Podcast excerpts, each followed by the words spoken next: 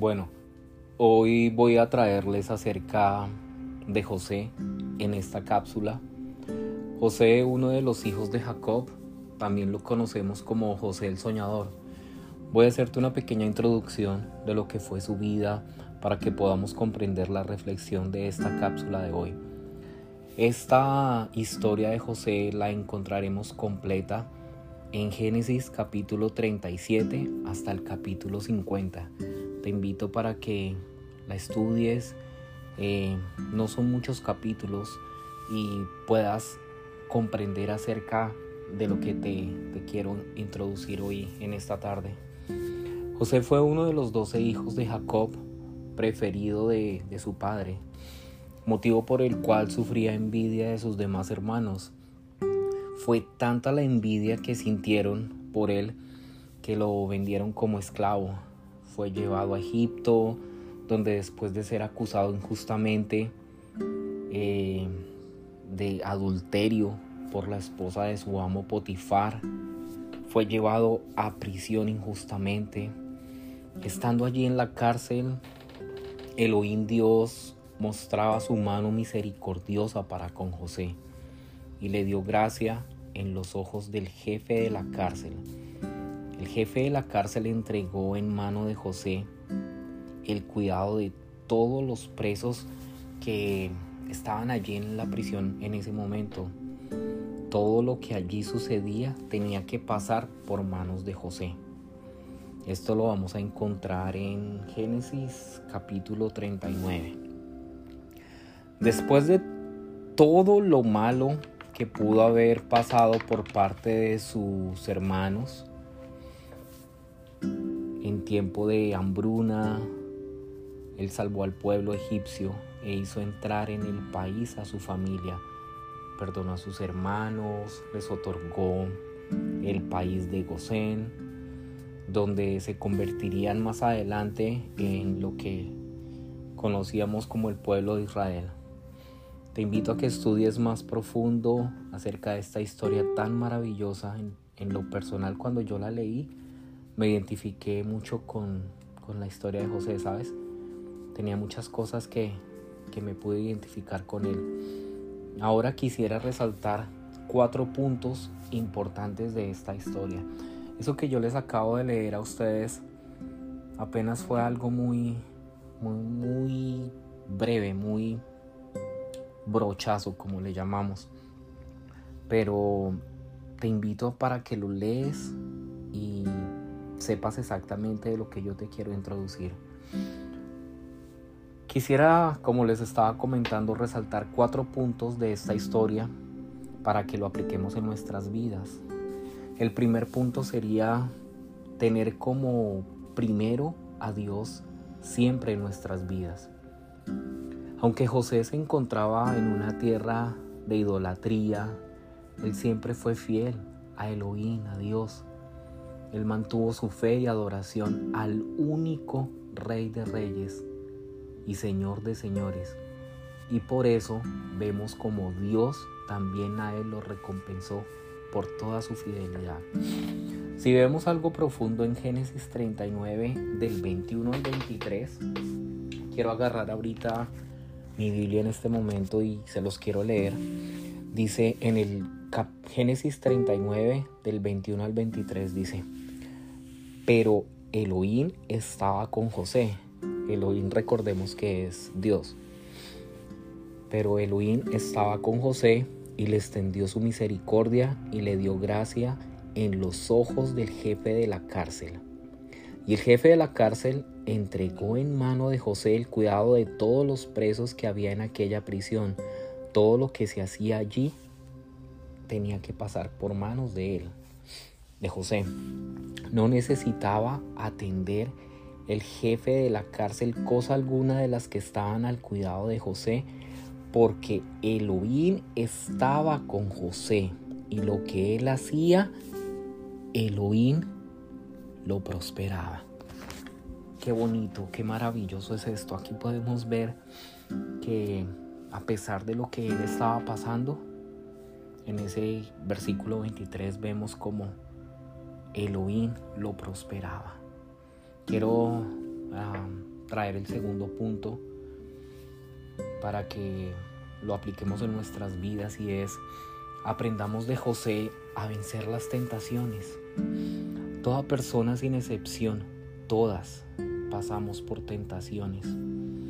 Si miramos en Génesis 39, del 7 al 22, como la mujer de su amo Potifar lo acechaba, pero él sabía que si aceptaba, estaría traicionando la confianza de su amo Potifar. Pero lo más importante, pecando contra Dios, contra ese Dios bueno, contra ese Dios misericordioso, contra ese Dios grande que él creía y no le quería fallar. Nos enseña José que tenía claro estos dos puntos, temor a la autoridad y temor al gran rey Elohim. Se los quiero leer ahorita en este momento. Lo encontramos en Génesis 39, 8 y 9. Dice, Él no quiso, bueno, pero les voy a leer desde el 7. Dice, aconteció después de esto que la mujer de su amo puso sus ojos en José y dijo, duerme conmigo. Y él no quiso y dijo a la mujer de su amo, He aquí que mi Señor no se preocupa conmigo de lo que hay en casa y ha puesto en mí todo lo que tiene. No hay otro mayor que yo en esta casa y ninguna cosa me ha reservado sino a ti. Por cuanto tú eres su mujer, ¿cómo pues haría yo este grande mal y pecaría contra Dios? Como les estaba diciendo, él estaba respetando su autoridad, la autoridad que era de su amo Potifar, el que le había entregado todo, toda su confianza, le había entregado todo en manos de José. Hasta su mujer le dijo, cuídemela, yo confío en usted. Y José dijo, bueno, ¿cómo voy a hacerle esto a mi amo, el que todo me ha dado, su confianza y todo, pero al que menos quiero yo fallarle es a mi amado Dios? A Él es el que menos le puedo fallar. Entonces quería también que, que miremos esto, cómo debemos estar fuertes de no caer en la tentación. Y esto lo vamos a encontrar siempre cuando oramos, cuando nos ponemos de rodillas y buscamos en su palabra, porque la tentación siempre va a estar ahí. Pero si nosotros estamos en la carne, créanme de corazón que siempre vamos a estar cayendo una y mil veces pero cuando nos encontramos, nos adentramos en su palabra, es lo que nos va a hacer fuertes y podemos, nuestra carne es débil y va a caer, pero el estar en la palabra sumergidos es lo que hace que no podemos caer, no podemos fallarte, no podemos fallar al, al gran Dios que tenemos. Otro de los puntos que quiero enseñarte hoy en este en este podcast es para que lo pongamos en práctica, es ese tercer punto, confiar en Dios en todo momento. José no tuvo una vida nada fácil, él pasó por muchos momentos tristes, pero aún así, él nunca dejó de confiar en Dios. Él sabía que Dios tenía un propósito para su vida y que tarde o temprano las cosas mejorarían. Y así fue. Dios premió su fidelidad, aún estando en los momentos más difíciles.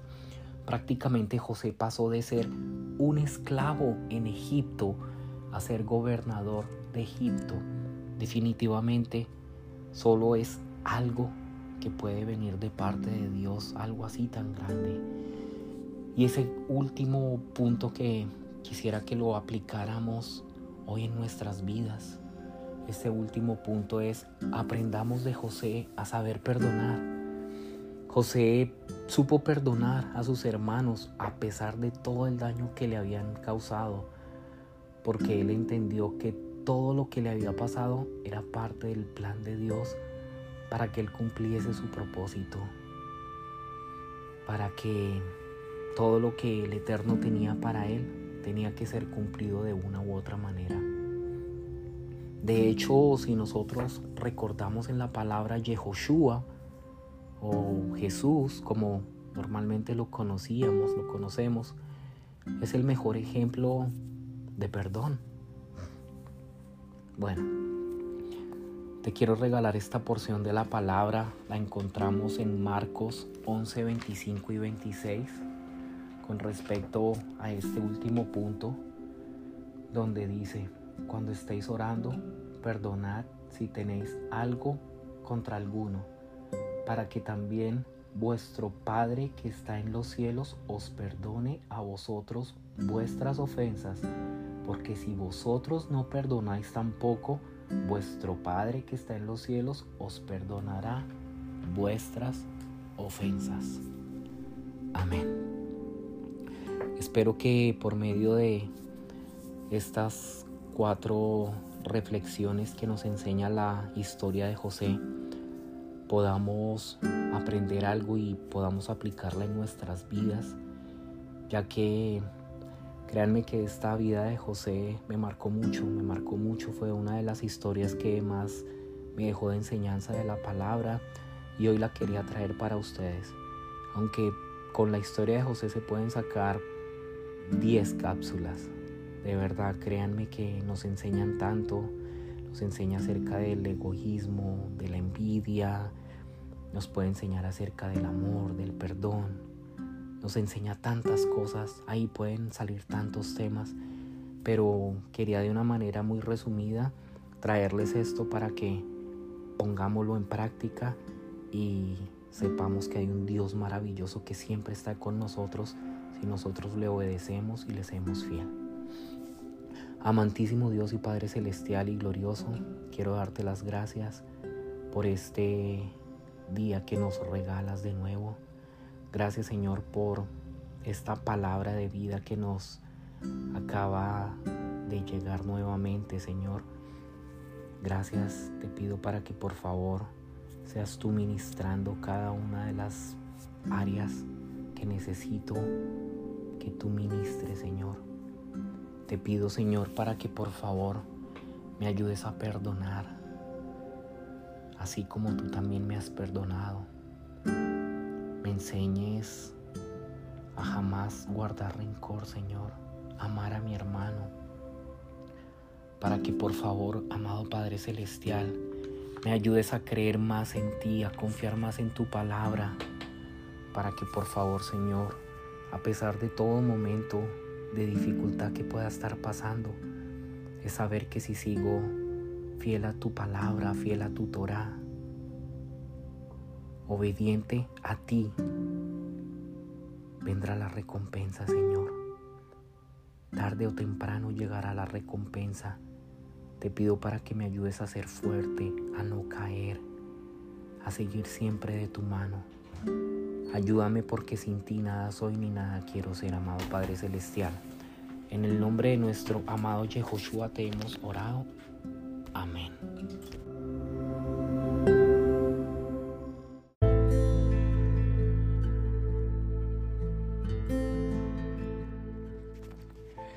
Bueno, definitivamente no estaba en mis planes, ¿sabes? Traer nuevamente este tema de la obediencia, ya que en días pasados había realizado una cápsula acerca de este tema, si lo pudiste escuchar y si no, te invito a que lo escuches. Pero bueno, cuando el Padre Eterno te pone algo en el corazón y en tu pensamiento, definitivamente por algo ocurre, ¿sabes? Me senté a elaborar esta tercera cápsula y estaba comentando con mi esposa y le decía, bueno amor, ya voy a realizar mi tercera cápsula, a ver qué nos trae el Padre Eterno hoy para de enseñanza para darlo como nuevo tema.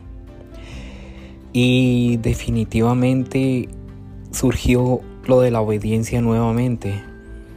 Y si Él lo pone en el corazón, pues empecemos a trabajar por ello.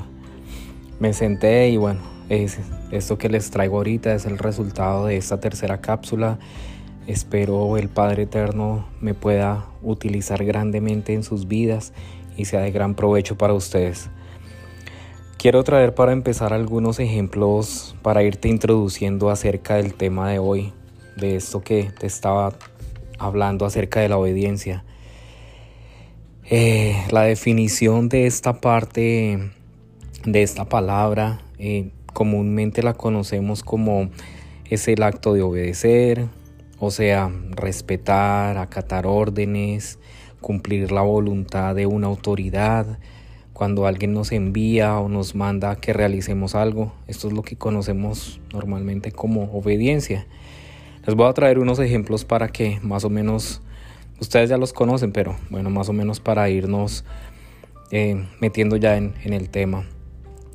Por ejemplo, en nuestro hogar tenemos, cuando somos niños, tenemos que obedecer a nuestros padres, cumpliendo nuestros deberes, lo que ellos nos mandan a hacer que levantar los platos o que arreglar nuestro cuarto, ayudarle a mamá en nuestras tareas de la casa, hacer nuestras tareas del, colegio, eh, no levantarles la voz, eso hace parte de, también de la obediencia, no levantarle la voz a nuestros padres, que ahorita lastimosamente ya eso no se ve mucho, pero bueno, eso hace parte de la obediencia también te dan unos horarios establecidos en los cuales te tienes que ir a acostar temprano. Son esas reglas que tienes que obedecer mientras estás en el techo de ese hogar. Ayudarle a nuestros padres, como les comentaba hace un ratito, también a nuestros hermanos, de pronto si tenemos hermanos, a que realicen las tareas de su, de su colegio. Bueno, entre otros esta obediencia en nuestro hogar con nuestros padres, con nuestros miembros de nuestra familia, nosotros lo tenemos por amor y por respeto a ellos. Claro que muchas veces ocurre por lo contrario, porque es por temor, porque tenemos miedo que nos castiguen, que nos reprendan. Entonces por eso obedecemos, lo cual no es la idea. Por ejemplo, también un, segundo ejemplo, si trabajamos para alguien, también tenemos que tener esa obediencia. Debemos cumplir ciertas normas o reglas que debemos seguir. Respetar las normas por el reglamento interno y demás disposiciones similares que en un empleo nos trae, el cuales son cumplir órdenes e indicaciones concretas del empleador o del jefe que de pronto yo tenga asignado eh, en, mi, en mi trabajo o algún supervisor. Marcar tarjeta a una hora específica, a la entrada o en el almuerzo o a la hora de salida. Porque si no lo hacemos, ¿qué pasa? Nos van a poner puntos, nos van a, a dar llamados de atención, etc. Entonces tenemos que obedecer. Si no, vamos a tener una consecuencia. Otro ejemplo también de la obediencia, si vivo en un país, ya sea en mi país de origen o si soy extranjero, tengo que obedecer sus leyes, sus normas, su constitución, si no muchas veces tendré que pagar consecuencias. Si conocemos estos ejemplos y podríamos poner muchísimos más. Ahora yo te pregunto, si todo esto que tenemos que obedecer son normas, parámetros, leyes creadas por el hombre, ahora tú sabes si también tenemos que obedecer algo para que tengamos lo mejor para nuestra vida. Habrá que obedecer algo en mi vida personal para que todo me vaya bien, para que me vaya mejor en las cosas o puedo hacer lo que yo quiera. O sea, no tengo ninguna regla, no tengo nada que, que tengo que estar siguiendo.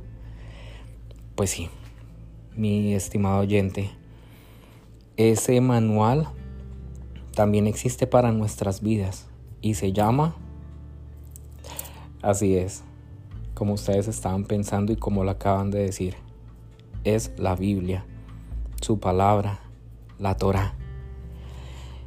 Ella no es un libro como cualquier otro.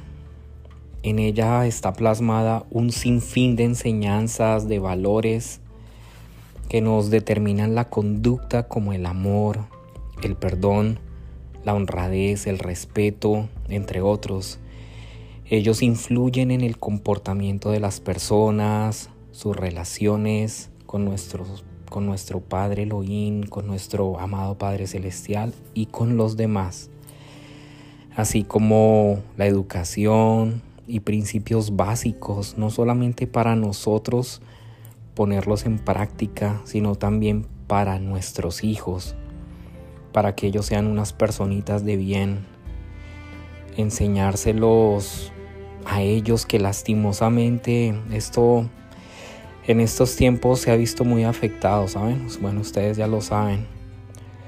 Pero esto nuestro Padre nos dejó unas instrucciones dentro de su palabra y ustedes saben cuáles son. Son los diez mandamientos, los cuales nuestro amado Elohim, nuestro amado Dios, los escribió en dos tablas de piedra dadas a Moisés en el monte de Sinaí, donde nos exhorta a realizar lo bueno, porque Él sabía la bendición que traería nuestras vidas si seguiríamos eso bueno. Esto lo podemos encontrar en la palabra en Éxodo capítulo 20 y también puedes encontrar los 10 mandamientos en Deuteronomio capítulo 5. Te invito a que lo leas. Bueno, volvamos otra vez al tema. Al desobedecer los 10 mandamientos, solamente nos destruimos a nosotros mismos. Mientras que obedeciéndolos por el contrario podemos elevarnos a la plenitud de confianza bajo la guía de nuestro Rey bajo la guía de nuestro Padre Celestial. También los encontramos en los evangelios, o sea, en el pacto innovado, porque es que muchas veces la gente dice, oh no, pero es que esos diez mandamientos ya están abolidos, eso era del, del antiguo pacto o del eh, antiguo testamento. Y no, déjame decirte que eso no es así. También lo encontramos en el pacto innovado o como comúnmente lo conocemos como Nuevo Testamento. Y quiero de una vez hacerte esta aclaración, quiero enseñarte, eh, quiero hacer aquí un paréntesis para enseñarte por qué no le decimos Nuevo Testamento. Porque testamento es aquel que se hace cuando alguien ha fallecido. Pero quiero decirte una cosa, Él está vivo él no está muerto. Él es un Dios que venció la muerte. Venció la muerte por ti venció la muerte por mí. Él vive y vivirá para siempre. ¿Y por qué pacto innovado y no renovado como también muchos lo conocen? Porque renovar significa que se anuló el que ya estaba y pues esto no fue así. Entonces por eso yo considero que el mejor nombre sería ese pacto innovado. Bueno, volvamos otra vez a, a lo que nos refiere nuestro tema y esto apenas es una pequeña explicación para enseñarle, para enseñarles a ustedes los 10 mandamientos. También lo encontramos en el pacto innovado, como les decía hace un ratito, resumido en uno de los evangelios, el Evangelio de Marcos. Te invito a que lo leas, Marcos 12, capítulo 12, del versículo 29 al versículo 31, donde, donde dice, Yehoshua le respondió, el primer mandamiento de todos es, Oye, oh Israel, el Señor nuestro Dios, el Señor es uno y amarás al Señor tu Dios, tu Elohim, con todo tu corazón, con toda tu alma, con toda tu mente, con todas tus fuerzas. Este es el principal mandamiento.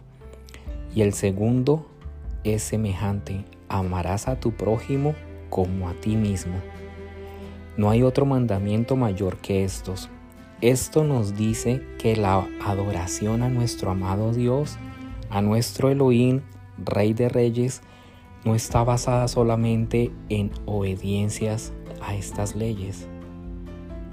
Aquí lo podemos encontrar mejor. Te invito para que lo leas más detenidamente en tu casa, donde estés, que le pidas esa dirección del Eterno cuando leas la palabra.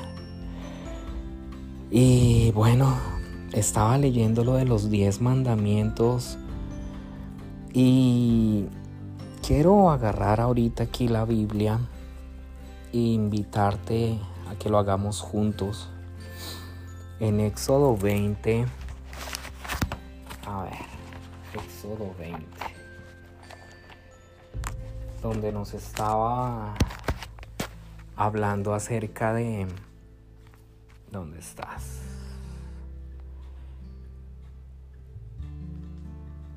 Estos pasajes bíblicos se los quiero mm, especificar más para que ustedes los miren con calma y los puedan estudiar. Cuando encontramos en Éxodo 20 acerca de los mandamientos, el Éxodo 23 dice, no tendrás otros dioses, porque no hay un solo Dios y un solo mediador entre Dios y los hombres, que es Jesucristo hombre también esto lo encontramos en Primera de Timoteo 2.5. Te invito a que apuntes estas citas y lo busques más adelante. Entonces Jesús les dijo, vete Satanás, porque escrito está, al Señor tu Dios adorarás y solo a Él servirás. Está en Mateo 4.10. No harás ídolos. Esto lo encontramos en Éxodo 20 del 4 al 6. No pronunciarás el nombre de Dios en vano. Éxodo 27. Ustedes han oído también que se dijo a los antiguos, no perjurarás, sino que cumplirás tus juramentos al Señor. Pero yo les digo, no juren en ninguna manera, ni por el cielo, porque es el trono de Dios, ni por la tierra, porque es el estrado de sus pies ni por Jerusalén, porque es la ciudad del gran rey. No jurarás ni por tu cabeza, porque no puedes hacer blanco o negro un solo cabello tuyo. Cuando ustedes digan algo, que sea sí, sí o no, no. Porque lo que es más de esto proviene del mal. Está en Mateo 5, 33 al 37. Santificarás el día del Señor. Lo encontramos en Éxodo 20 del 8 al 11. Y algo que, me llamó ahí realmente la, la atención es cuando dice santificar el día del Señor. Entonces yo dije, bueno, pues santificar el día del Señor es el domingo, ¿no? Y me puse a leer en su palabra y quiero compartirte algo. La primera vez donde encontramos el día de reposo o ese día que tenemos que santificar, lo vamos a encontrar en Génesis 2, capítulo 2, donde dicen fueron, fueron pues acabados los cielos y la tierra y todo el ejército de ellos y acabó Dios en el día séptimo la obra que hizo y reposó el séptimo día de toda la obra que hizo. Y bendijo Dios el séptimo día y lo santificó, porque en él reposó de todo lo que había hecho en la creación.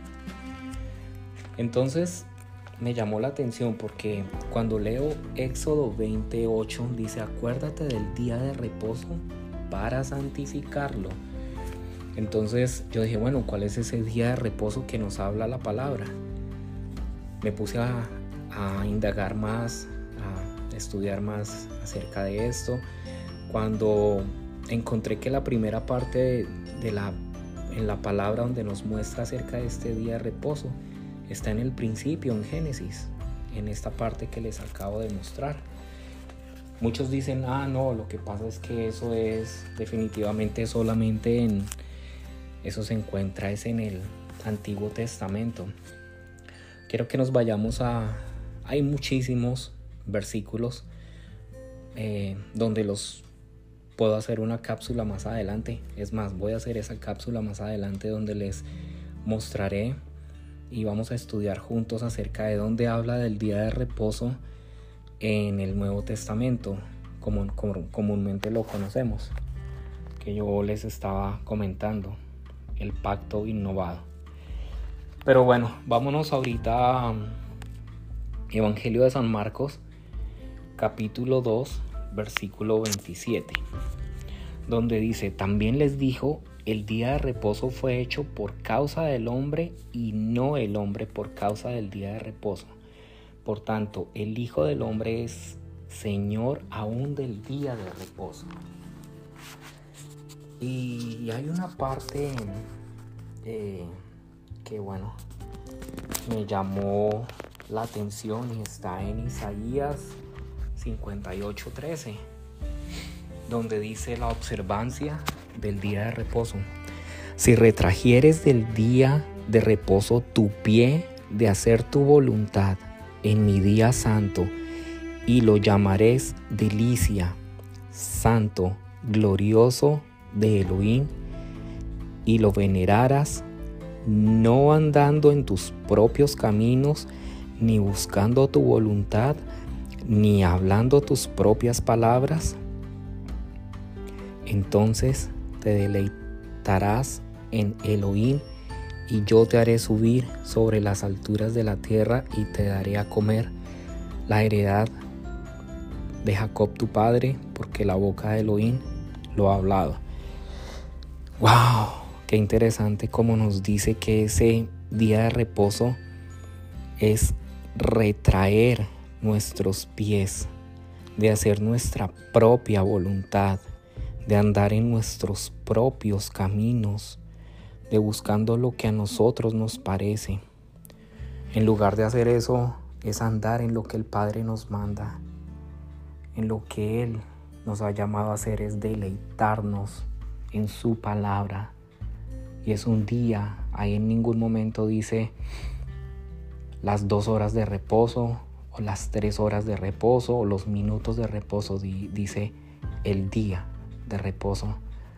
Yo te regalo seis días en la semana para que tú hagas lo que quieras. Solamente te pido que me dediques un día.